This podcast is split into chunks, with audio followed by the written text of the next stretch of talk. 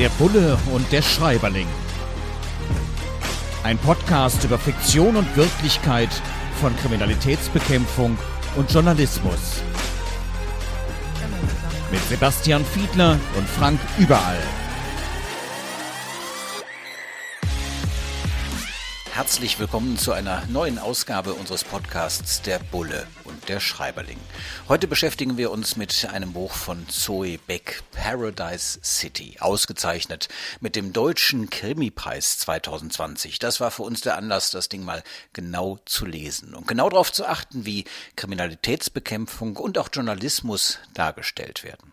Ein Science-Fiction-Roman, ein Science-Fiction-Krimi, der eben in einer Zukunft spielt, wo es sehr viel öffentliche Überwachung gibt. Da werden wir gleich auch drauf zu sprechen kommen. Aber es beginnt damit, dass eine Journalistin, eine Protagonistin dieses Krimis geschickt wird in die Provinz zu einem sehr einfachen kleinen Auftrag. Und ja, sie ärgert sich so ein bisschen darüber, dass ausgerechnet sie als professionelle, erfahrene Journalistin dahin geschickt wird wird, dass sie aufs Land muss. Und ich frage mal Sebastian, unseren Bullen hier im Podcast, so eine Versetzung aufs Land. Ich glaube, in der Großstadt ist es doch kriminalistisch gesehen meist ziemlich interessant, viel interessanter als irgendwo in der Provinz.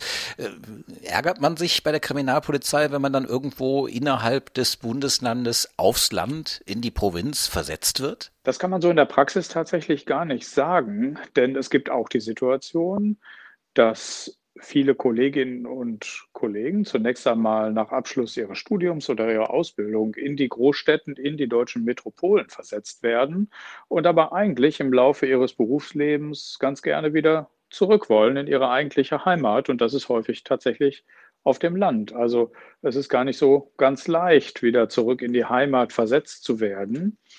Wobei du natürlich recht hast, dass Teile der etwas naja, ich will mal sagen, schwerwiegenden Kriminalitätsbekämpfung, die liegen natürlich eher in den Metropolen. Also das hat so ein bisschen mit den Aufgabenzuschnitten zu tun. So je nach Bundesland ist das etwas anders organisiert. In vielen Bundesländern ist es eben so, dass bei schwereren Fällen, zum Beispiel organisierte Kriminalität, aber auch bei Mordfällen, das jeweils nächste größere Polizeipräsidium zuständig ist und das ist dann für den ländlichen Bereich mit zuständig und man hat da eine größere Auswahl häufig an, naja, ich würde sagen, eine größere Bandbreite an Tätigkeitsfeldern.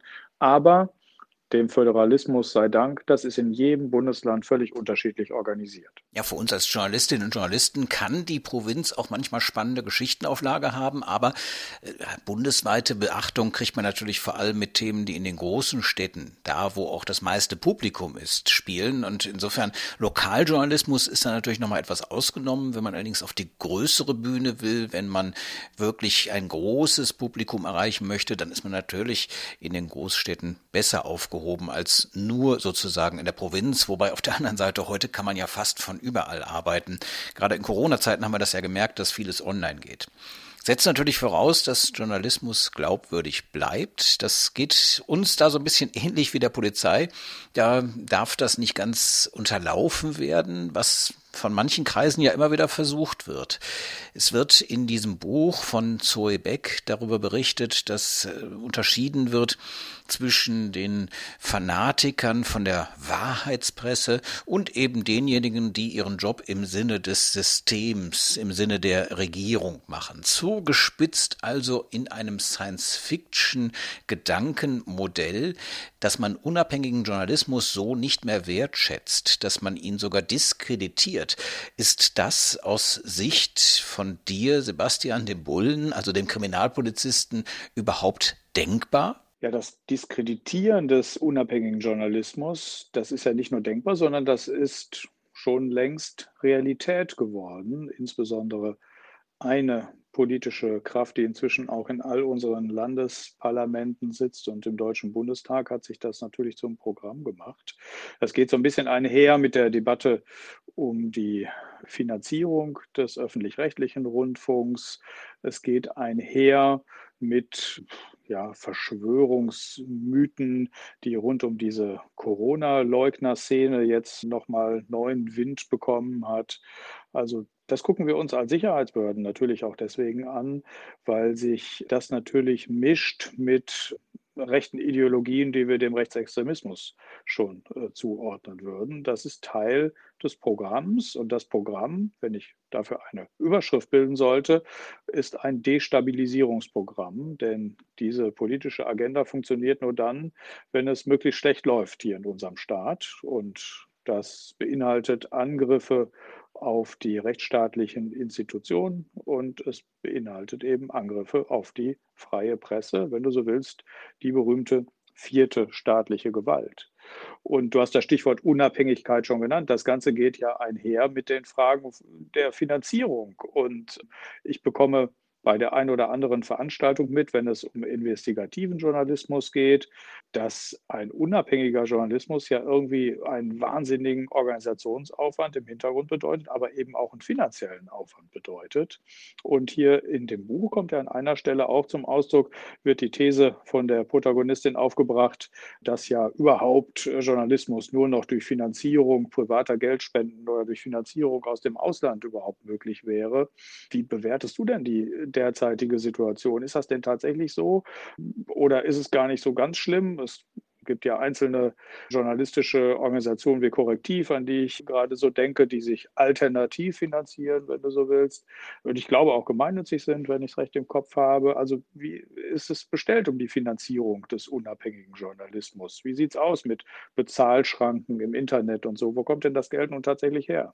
Daraus könnte man eine eigene Sondersendung, einen eigenen Sonderpodcast machen. Aber in der Tat, Finanzierung von Journalismus ist ein echtes Problem, weil viele Menschen halt nicht mehr zahlen wollen für journalistische, für redaktionelle, für unabhängige Produkte und meinen, dass das irgendwie im Netz alles für umsonst zu haben ist, ist natürlich schwierig. Ich kann auch irgendwie selbst auf meine Sachen aufpassen und sagen, ich brauche keine Polizei mehr. Ich glaube, das greift ein bisschen zu kurz. Ja, das, was Zoe Beck beschreibt in Paradise City, dem Kriminalroman, das ist eben Science Fiction. Das heißt, dass nur noch aus dem Ausland finanziert unabhängiger Journalismus möglich ist. Ja, das mag es in manchen Ländern der Welt Welt mittlerweile schon geben, in Diktaturen beispielsweise. Aber bei uns ist es soweit noch nicht. Aber in der Tat, die traditionelle, etablierte journalistische Szene leidet unter diesem Finanzierungsdruck. Und da wird im Moment intensiv darüber diskutiert. Du hast ein paar Stichworte genannt. Gemeinnütziger Journalismus ist da ein solches Stichwort. Ganz spannender Ansatz. Und in der Tat müssen wir uns an der einen oder anderen Stelle auch fragen, ob das Geschäft Journalismus dann so dauerhaft eigentlich noch funktioniert oder ob man auch auch Formen finden muss, wie den öffentlich-rechtlichen Rundfunk, wie den äh, gemeinnützigen Journalismus, dass man die stärken muss, Journalismus auch über Stiftungen, der natürlich auch unabhängig bleiben muss. Und da liegt dann die Krux. Das Ganze darf eben nicht präjudiziert werden vom Staat, von irgendwelchen Leuten, die bestimmte Interessen haben. Insofern gehört, genauso wie übrigens die Kriminalpolizei, Journalismus auch aus meiner Sicht zur Daseinsvorsorge, also zu dem, was wir in unserem Gemeinwesen tatsächlich unbedingt brauchen. Und auch Fakten zu checken, das ist ja auch Thema in diesem Buch von Zoe Beck. Fakten checken, das ist für euch ja wahrscheinlich auch Alltagsarbeit. Ne? Ja, absolut. Und ich glaube, wenn man nach verbindenden Elementen unserer Berufsbilder suchen wollte, dann ist es sicherlich die Verbindung des investigativen Journalismus und des Faktencheckens und der kriminalpolizeilichen Arbeit. Das betrifft natürlich in unseren Ermittlungsverfahren im Prinzip jede Spur, die irgendwo anfällt, der man nachgeht, jede Zeugenaussage, die man anschließend überprüft oder bekannter vielleicht das berühmte Alibi, das überprüft werden muss. Und es hat aber ganz andere neue Herausforderungen, vielleicht ein Stück weit mehr für die Nachrichtendienste im Bereich des Internets und der sozialen Medien bekommen, weil das Thema Faktencheck natürlich vor dem Hintergrund des Verbreitens rechter Ideologien, aber auch der sogenannten Verschwörungsmythen eine ganz neue Bedeutung bekommen hat. Und wir erinnern uns daran, welche Bedeutung es dann bekommen kann, wenn es darum geht, Wahlen zu beeinflussen. Wenn auf einmal Fakten im Internet kursieren, die die Präsidentschaftskandidaten in den Vereinigten Staaten betreffen, denkbar natürlich auch Spitzenkandidaten bei unseren Bundestagswahlen. Und wenn wir daran denken, dass es ausländische Staaten gibt, die vielleicht ein Interesse daran haben, manipulierend einzugreifen, dann wird deutlich, dass es durchaus eine neue Bedeutung hat, zu überprüfen, welche Nachrichten und Botschaften denn über welche Kanäle verbreitet werden. Und wir sollten uns dabei vergegenwärtigen, dass die technischen Möglichkeiten uns ja in eine neue Welt hieven. Es ist jetzt möglich, Videos komplett zu faken. Also das heißt, ein Video von Barack Obama wird bei manchen Veranstaltungen zu diesem Thema immer mal wieder präsentiert und du siehst im Prinzip den ehemaligen Präsidenten der Vereinigten Staaten, der einen Text aufsagt, den er nie gesprochen hat, sondern ein anderer Mensch, Schauspieler oder Mitarbeiter eines Softwareunternehmens spricht einen Text, den er quasi Barack Obama in den Mund legt und mit deinen Sinnen, mit bloßem Auge und bloßem Ohr ist es nicht möglich, das zu erkennen. Das, glaube ich, macht so ein bisschen deutlich, wenn solche Videos mit bestimmten Botschaften auf einmal im Netz sind, dann kann das nicht nur Wahlen beeinflussen, es kann Börsenkurse beeinflussen und ähnliches. Also die Sicherheitsbehörden stehen auch vor dem Thema, das zu identifizieren und vor der großen Fragestellung, wie damit umzugehen ist. Und das betrifft sowohl die Sicherheitsbehörden als natürlich auch die Journalisten, die ja mit wahren Fakten im Prinzip die Öffentlichkeit informieren wollen. In Ihrem Buch Paradise City beschreibt Zoe Beck in einem Zukunftsszenario ja eine Agentur, die Fakten prüft, nämlich die Fakten, die von zum Beispiel Regierungsstellen in die Welt geblasen werden, aber so gar nicht stimmen, sondern eigentlich nur dazu gedacht sind, irgendwie politische Stimmung zu machen. Und äh, ja, es ist so ein bisschen der Kampf David gegen Goliath, ziemlich spannend gemacht in diesem Kriminalroman. Nicht umsonst hat er auch den Preis des besten Krimis national hier in Deutschland bekommen, den Deutschen Krimipreis. Also spannend da auch mal reinzulesen. Schatz, ich bin neu verliebt. Was?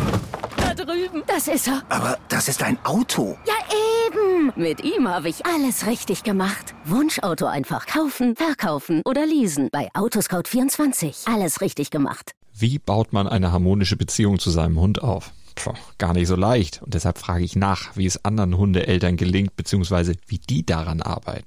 Bei Iswas Dog reden wir dann drüber. Alle 14 Tage neu mit mir, Malte Asmus und unserer Expertin für eine harmonische Mensch-Hund-Beziehung, Melanie Lippisch. Iswas Dog mit Malte Asmus. Überall, wo es Podcasts gibt. aller Bürgerinnen und Bürger unter dem Motto, wer nichts angestellt hat, hat ja auch nichts zu verbergen? Aus einer Vielzahl von unterschiedlichen Gründen muss ich das mit einem klaren Nein beantworten. Und dieses Nein spielt auf mehreren Ebenen. Auf der einen Seite verbietet das unser Grundgesetz, auf das jeder Polizist, jede Polizistin einen Eid geschworen hat und das auch durchaus sehr, sehr ernst nimmt.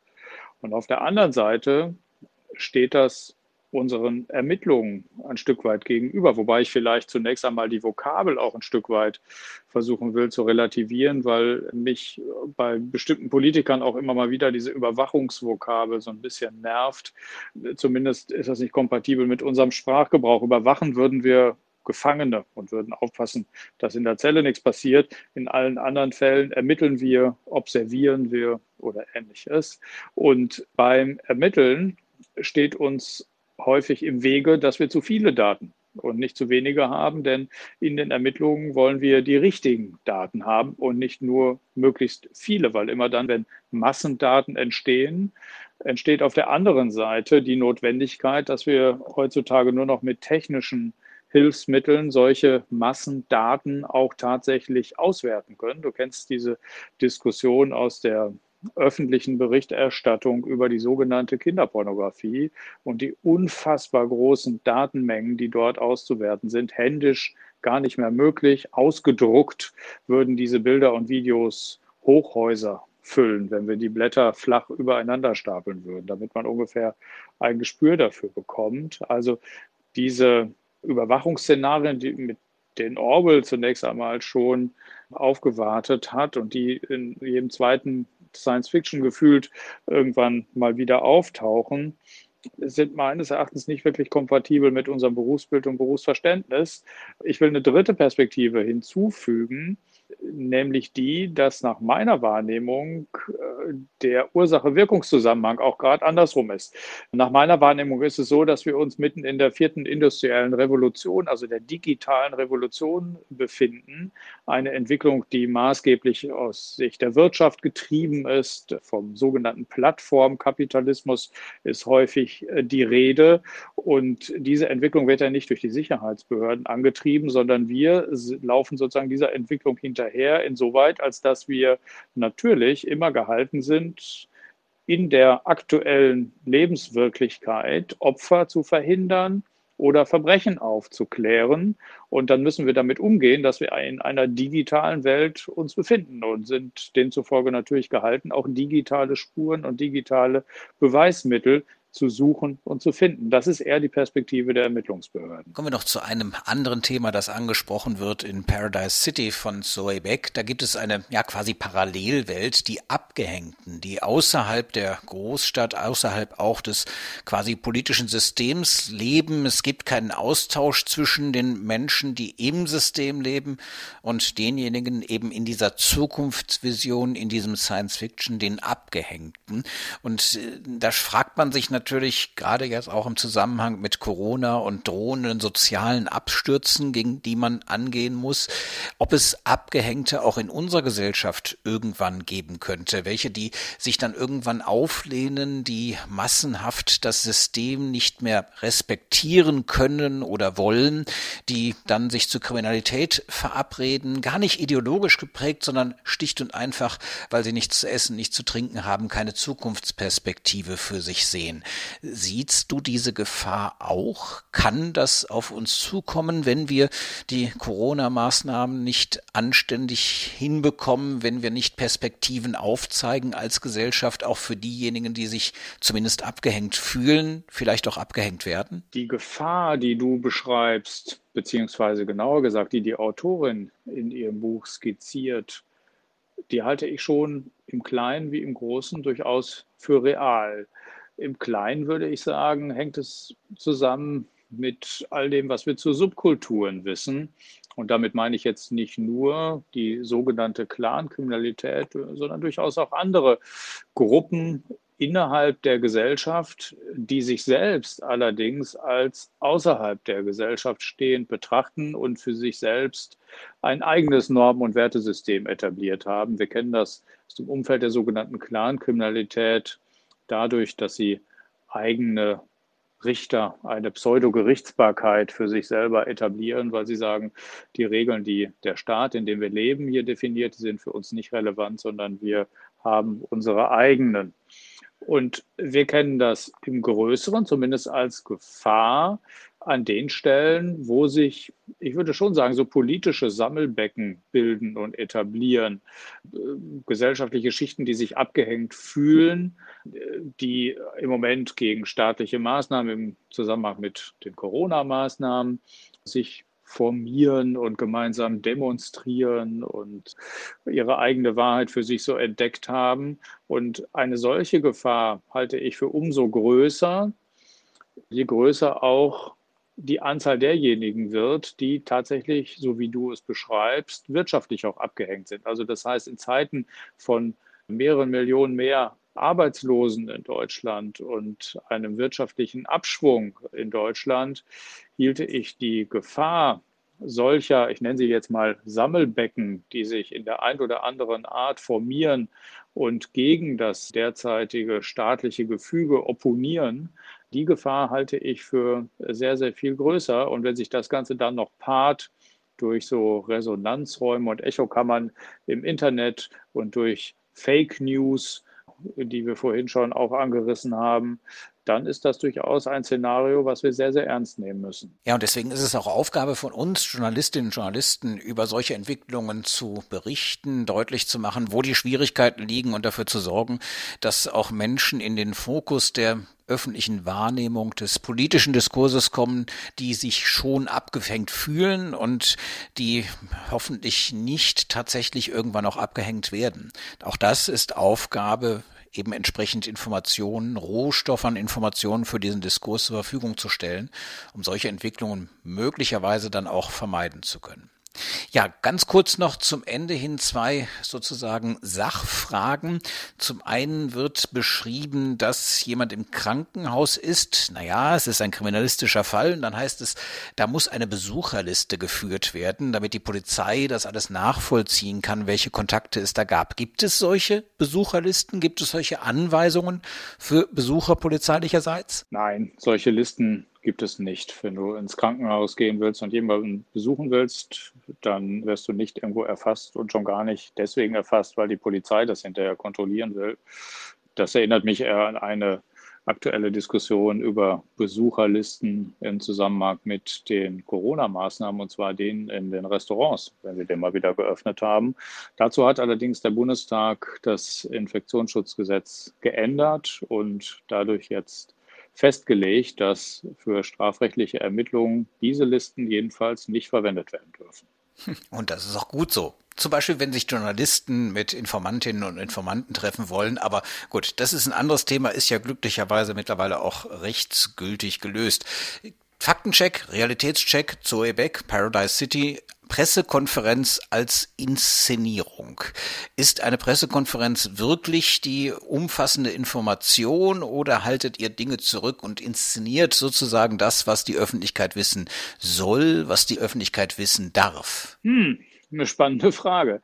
Ich glaube, wenn Innenminister vorne sitzen bei einer Pressekonferenz, dann habe ich tatsächlich das ein oder andere Mal schon in der Vergangenheit so den Eindruck gehabt, das ist ein Stück weit Inszenierung. Insbesondere erinnere ich mich bei diesen Dingen an die Veröffentlichung, die einmal im Jahr stattfindet, der polizeilichen Kriminalstatistik, wenn sich der jeweilige Bundesinnenminister, wer auch immer es sein mag, aber es gilt auch für Landesinnenminister, dann vorne hinsetzt und sich natürlich Teile heraussucht aus äh, seiner Statistik, die er gerne der Öffentlichkeit präsentieren möchte und dadurch natürlich schon so eine gewisse Vorselektion und Interpretation vorgibt. Aber das meinst du natürlich nicht, sondern äh, das Thema, was du meinst, ist natürlich in Ermittlungsverfahren oder solchen Einsatzlagen, solche Pressekonferenzen. Und da würde ich die Trennlinie woanders ziehen. Also da glaube ich, ist es tatsächlich so, dass man sich im Vorfeld gemeinsam mit der Staatsanwaltschaft überlegt, welche Dinge äh, sollten oder müssten jetzt schnell an die Öffentlichkeit gebracht werden. Und natürlich muss man hier wesentliche Dinge, insbesondere in frühen Ermittlungsstadien, zurückhalten. Das betrifft beispielsweise das typische Täterwissen. Das ist ja wichtig hinterher. In Vernehmungen muss man das natürlich noch nutzen können, um herauszubekommen, welches Wissen konnte wirklich nur der Täter haben. Das darf ich natürlich nicht in der Öffentlichkeit vorher breit treten. Das betrifft aber auch bestimmte Dinge, die mit einer Fahndung nach einem Täter zu tun haben in der einen wie in der anderen Richtung. Man will natürlich den Täter nicht umfassend über seine eigenen Ermittlungen informieren, über die Öffentlichkeit. Auf der anderen Seite möchte man die Hilfe der Bevölkerung haben bei Öffentlichkeitsfahndungen und muss natürlich möglichst viele Informationen über den Täter, sein Aussehen, Fluchtrouten, Fluchtmittel und ähnliches in die Öffentlichkeit bringen. Also das sind so eher die Trennlinien, die ich bei solcher Art von Pressekonferenzen so sehe, da würde ich tatsächlich nicht von einer Inszenierung sprechen, im Unterschied zu den politischen Pressekonferenzen. Ja, die Trennlinien der Realität. Am Beispiel von Pressekonferenzen der Polizei. Wir gucken uns in dieser Reihe des Podcasts Der Bulle und der Schreiberling die Realitätsdarstellung von Kriminalistik und Journalismus in aktuellen Krimis, in aktuellen Büchern an. Heute haben wir gesprochen über Zoe Beck und Paradise City, Trägerin des Deutschen Krimi-Preises 2020. Und ja, in 14 Tagen sind wir wieder da. Folgen Sie uns auf den verschiedenen Netzwerken, auf den verschiedenen Audioportalen und hören Sie vor allem in 14 Tagen wieder rein, wenn der Bulle und der Schreiberling sich das nächste Werk vorgeknöpft haben. Wir freuen uns drauf. Der Bulle und der Schreiberling. Ein Podcast über Fiktion und Wirklichkeit von Kriminalitätsbekämpfung und Journalismus. Mit Sebastian Fiedler und Frank Überall.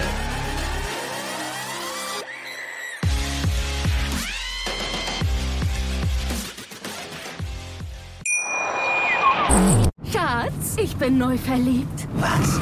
Da drüben. Das ist er. Aber das ist ein Auto. Ja, eben. Mit ihm habe ich alles richtig gemacht. Wunschauto einfach kaufen, verkaufen oder leasen. Bei Autoscout24. Alles richtig gemacht.